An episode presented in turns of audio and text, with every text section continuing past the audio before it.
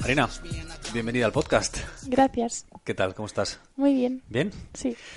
Oye, a ver, cuéntame, ¿cómo pasa una estudiante de Bellas Artes a montar una empresa y una marca de ropa y de moda y de todas esas cosas que haces? Pues un poco con un pique, o sea, tenía en casa un cinturón y una cazadora vaquera que, bueno, realmente era de mi hermana y decidí unirlos y de ahí dije, ah, voy a hacerle más cosillas y así. Y cuando la acabé, el nombre de sopa de vodka lo tenía ya utilizado en Instagram como nombre personal. Y dije, voy a ponérselo así a la chaqueta. Y a la gente le gustaba, entonces dije, voy a hacer otra. Y hice otra chaqueta de ese estilo. Sí. Y eso como que se quedó un poco apartado. Al final se las quedaron mis amigos, bueno, una amiga y mi hermana, y eso lo dejé más de lado. Pero me empecé como a picar y empecé a hacer bocetillos y diseños, me empecé a meter bueno, ya estaba bastante interesada en el mundo de la moda, pero me empecé a interesar por diseñadores emergentes, jóvenes y así. Y yo siempre había tenido la sensación de que me gustaban cosas de ropa, o sea, yo me imaginaba prendas que luego en las tiendas no estaban, entonces pues las empecé a almacenar, a archivar y así. Y bueno, pues estaba haciendo bellas artes y dije, a ver, es que esto no es lo que quiero hacer, lo que quiero hacer es esto. ¿No quieres hacer bellas artes? Exacto. Ya. Lo que quiero hacer es moda. Y dije, tengo 19 años, ¿para qué voy a seguir haciendo una cosa que no me gusta? Claro. Y lo dejé. Y bueno, me vine a Santander, estaba en Bilbao y empecé más en serio con eso. Al principio, pues fue más un tema de diseño y así. Y cuando ya tenía más o menos planificados los diseños, pues me puse a hacer Ya.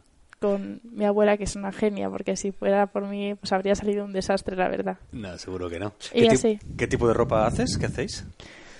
Pues eh, se podría clasificar parte de ella en street style, que es un estilo que está ahora bastante en auge. Es simplemente la ropa que la gente se pone por la calle, pero ropa de diseño. Es ropa que es como de clase de diseñadores, Sí. distinta, pero que puedes ponerte en tu día a día. O sea, no es una ropa demasiado extravagante. A ver, que realmente te puedes poner lo que quieras, porque es un Ya. país libre, ¿sabes? Por Claro. suerte, pero es ese, ese podría clasificar ahí. Qué bueno. ¿Y quién es tu público, por ejemplo? ¿Quién es a la gente a la que llegas, a la gente a la que le gusta tu ropa? ¿Quién es? ¿Cómo Pues es?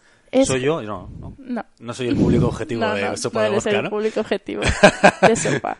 Es un público entre los 20 y los 35 más o menos. Con un estilo bastante marcado. O sea, no es una ropa para todo el mundo. Yo Mm. sé que mi ropa no le gusta a todo el mundo o que sí le gusta pero luego no se atrevería a ponérselo. Pero yo no voy a esa gente, yo voy a la gente que sé que sí que se atrevería a ponérselo. Claro. Porque además es gente que no se pone lo que se pondrían los demás. Quiere cosas que solo se pondrían ellos. Claro. Entonces mi target más o menos es ese. Y que es, por ejemplo, eso que llevas es un modelo tuyo, ¿no? Supongo. Sí, el, el corsé sí. Sí. ¿Cómo se te ocurren los diseños? Decías antes que empezaste con un cinturón, eso fue evolucionando, Mm. te empezaste a diseñar, pero quiero decir, para los que no estamos en ese mundo y no tenemos una mente creativa, ¿tú cómo haces? ¿Te viene el diseño completo y lo plasmas o partes de una idea y jugueteas? ¿Cómo es el proceso? Eh, pues hay piezas que me vienen enteras. Por ejemplo, tengo unos pantalones que son unos vaqueros, que es como un pantalón corto y luego está unido por un espacio con una tira y continúa el pantalón. Esos me vinieron así, tal cual. O sea, no tenía, no tenía claro el material con el que iba a hacerlo, pero sabía que iba a ser así. Y luego hay otros que voy a comprar telas y veo una tela que me enamora y me la compro y no sé lo que voy a hacer con ella. Pero viene al revés, viene primero el material y luego viene el diseño.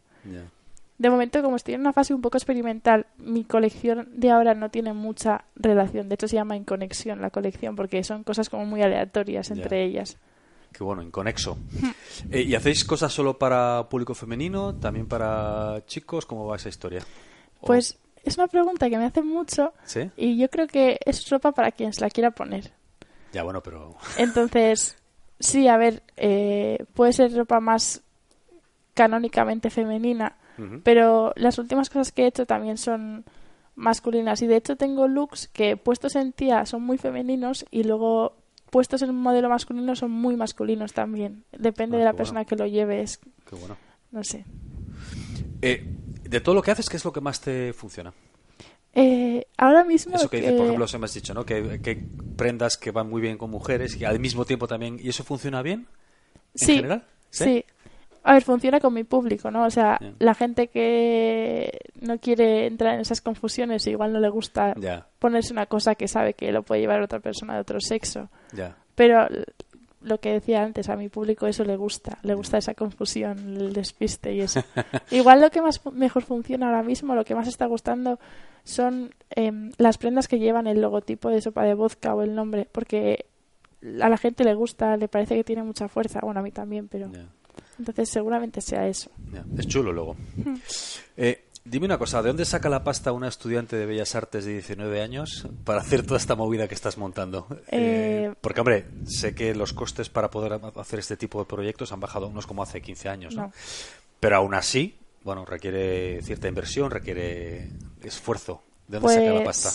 Al principio de cuando no trabajaba, nada más dejar la carrera, pues de mis pagas y así fui ahorrando y eso. Mm. Y cuando me volví a Santander, pues empecé a trabajar de camarera y de administrativa con mi familia y más básicamente de ahí. Pero he tenido que dejar uno de los trabajos porque sopa de vodka, aparte de comer mucho dinero, come mucho tiempo. Entonces no era factible tantas cosas al tiempo. Pero eso de trabajar, básicamente. Básicamente trabajar. He visto tu, el perfil de Instagram, que es muy chulo, por cierto, las fotos. Y, por ejemplo, todo, todo el, las modelos que salen ahí, los modelos, la fotografía, todo eso, eh, eso vale un dineral también, ¿no? Como, ¿de, dónde los, ¿De dónde lo sacas o cómo haces? Pues son gente que, la verdad, son maravillosas personas, Mm, pero que son amigos. Entonces, ellos les gustó mucho el proyecto, les gustó mucho la marca Sí. y vieron una oportunidad también para ellos, porque al final, hoy en día, todo lo que sea comunicar y salir en algún sitio es publicidad. Entonces, estar en la marca era bueno para ellos y también para mí. claro, Así que al final fue como qué bueno, un- una simbiosis ahí, ¿no? Exacto, una simbiosis. Sí, no, y el resultado es, es muy bueno, mí me gusta mucho. Por ejemplo, eh, los tres fotógrafos con los que he trabajado de momento, que son brutales, son amigos y bueno, uno de os voy a decir los nombres de Instagram por si os queréis porque em, es mejor yo creo. Una es Laura, que su Instagram es Lesarc, otra es FTLBC, que es una fotógrafa de aquí de Santander, y el último con el que he trabajado, que ha sido como la sesión más grande que he hecho de momento, ha sido eh, Javi Thompson, que su Instagram es 35.thompson. Y es brutal porque solo lleva cinco meses y ha hecho un trabajazo de la leche, la verdad. Y luego las modelos han sido muchísimas y es que les sale solo, o sea, llevan la ropa y es como que les queda bien cualquier cosa. Y eso, la verdad es que es genial trabajar con gente así. Eh, ¿Y cómo llegas entonces al público? Porque una cosa es que tengas el presupuesto pues para fabricar, para hacer un poco el marketing básico y, y con gente que te apoya. Pero claro, imagino que no haces ni anuncios de Facebook, ni anuncios de AdWords, ni, No. ni, por supuesto marketing clásico de ningún No. tipo. ¿Cómo llegas al público? ¿Cómo Pues- Instagram? ¿Cómo haces? Principalmente utilizo Instagram porque Sí. es la red que más en auge está ahora y es la más visual. Yo creo que es la que mejor funciona a la hora de vender un producto. Y pues buscas perfiles de otras marcas que tienen similitud a la mía Mm. y sus seguidores pues les sigues, mm, haces que te conozcan de alguna manera porque si no al principio es imposible. Y luego también funciona muchísimo el boca a boca. En mi círculo como al final es mi círculo es mi target, por decirlo de alguna manera. O sea, la gente con la que yo me muevo es la gente a la que yo me dirijo. Entonces, amigos de amigos de amigos, al final es lo que mejor funciona. El boca a boca es la mejor herramienta de marketing, ¿verdad? Dime cosa, ahora hablando más ya de tu vertiente como, digamos, como diseñadora, aparte de solo como empresaria de poner todo esto junto, pero ahora como diseñadora, ¿qué otros diseñadores te gustan? Em, De, pues, esos, de esos que probablemente yo no conozca. Vale, ¿Quién? pero bueno, yo os los digo, por, Bueno. te lo digo por si acaso. Eh, me gustan tanto marcas como diseñadores y también diseñadores que funcionan de las dos formas, como diseñadores y como marca. Por ejemplo, eProject es una marca que me inspira muchísimo porque veo similitudes con Sopa de Vodka y además tiene poquísimo tiempo y está arribísima ahora mismo y ha sido porque dio el boom, le gustó a la gente indicada, que eso es súper importante Claro. y creo que eso me inspira mucho. O sea, encontrar alguien con un público muy amplio a quien le guste tu marca es muy importante y en eso me inspiró mucho esta marca. Luego, Ader Error también es una marca emergente. Es que yo la verdad es que me inspiro bastante en personas que han empezado como yo. O sea, los clásicos están muy bien, pero es que no es lo mismo empezar hace 50 años sin internet que empezar ahora. O sea, la competencia es mucho mayor y el público también es mucho mayor, pero la forma de trabajar es diferente. Ader Error es otra marca que, te, que me gusta mucho. ¿De dónde son estos que me dices? ¿Y Project y Ader Rock? Pues em, son de diferentes sitios. Ader Error son americanos eh, y Project también. Luego, eh, marcas españolas, por ejemplo, Eufemio Fernández es un diseñador que lleva solo tres años y el primer año ya fue a la Mercedes-Benz Fashion Week y fue como una pasada y son cosas que a mí me motivan mucho porque lo ves como cercano y posible. Luego Mané Mané, otra es otra marca española que también lleva poquito en el mercado. Y ese tipo de marcas. ¿Y, qué es lo que te gusta de ellas? ¿Por qué te gustan? ¿Por qué te atraen? O sea, ¿te sientes como identificada con lo que hacen? Me atraen porque hacen lo que les da la gana y, se ve que hace lo que les da la gana. O sea, no, no, pide permiso a nadie, ¿no? No, pero además se ve que lo hacen porque les sale así. O sea, no porque intenten demostrar a nadie que van a su bola. No es una marca que digan, mira qué guay soy, mira qué diferente soy. No, les sale así. Y si les sale hacer una cosa que está haciendo 100 personas más, lo hacen. Pero les queda bien. Entonces, eso me gusta. Oye, de los clásicos que decías antes, por ejemplo, ¿qué te gusta? ¿De los nombres que yo sí pueda conocer? Pues Valenciaga. Valenciaga. Sí, además ahora le ha dado como una vuelta a la forma de presentar las prendas mucho más actual y me parece que lo está haciendo bastante bien. Qué bueno. Oye, ¿y el nombre de sopa de vodka de dónde viene o cómo es eso? Porque yo lo he googleado cuando estaba preparando esto, lo he googleado y efectivamente hay un plato que se llama sopa de vodka, por lo visto. Sí. ¿De dónde viene eso de sopa de vodka y por qué lo tomaste como nombre? Pues yo no sabía que era un plato, pero odio el vodka, me parece una bebida asquerosa.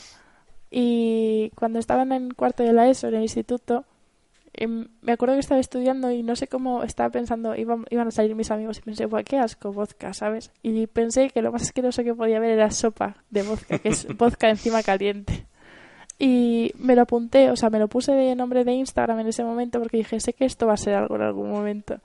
Y de ahí. ¿Y de ahí viene? De ahí viene. Qué bueno. Oye, para terminar, ¿Qué planes tienes? ¿Qué, ¿Dónde quieres llegar con esto? ¿Qué es lo que quieres hacer? Si es que los tienes, que igual simplemente estás pues haciendo las cosas que te gustan y que también es una, es una opción, hmm. como otra cualquiera, ¿no? Pero bueno, ¿tienes planes o qué quieres hacer con esto? Pues a corto plazo me propongo empezar a estar en algunos desfiles, por, la, por ejemplo, en la Samsung Ego, que es la parte de jóvenes diseñadores de la Mercedes-Benz Fashion Week de Madrid. Sí. Eso me encantaría y voy a empezar a trabajar para presentarme para la siguiente, que es en diciembre, no, para la siguiente, que es en julio del año que viene. Y luego también a corto plazo estoy montando la web como diseñadora y como marca y mm, mejorándola para pues ir creciendo poco a poco. Y que esté mejor. Porque es sopadevodka.com, ¿no? Sí. Muchas gracias, Marina. Muchas gracias por venir. Mucha suerte. A ti. Gracias. Eh, el año que viene nos sentamos otra vez y me cuentas tus progresos, a ver cómo vamos. Vale. ¿Vale? Venga, cuídate y hasta la próxima. Gracias. me and I dominate.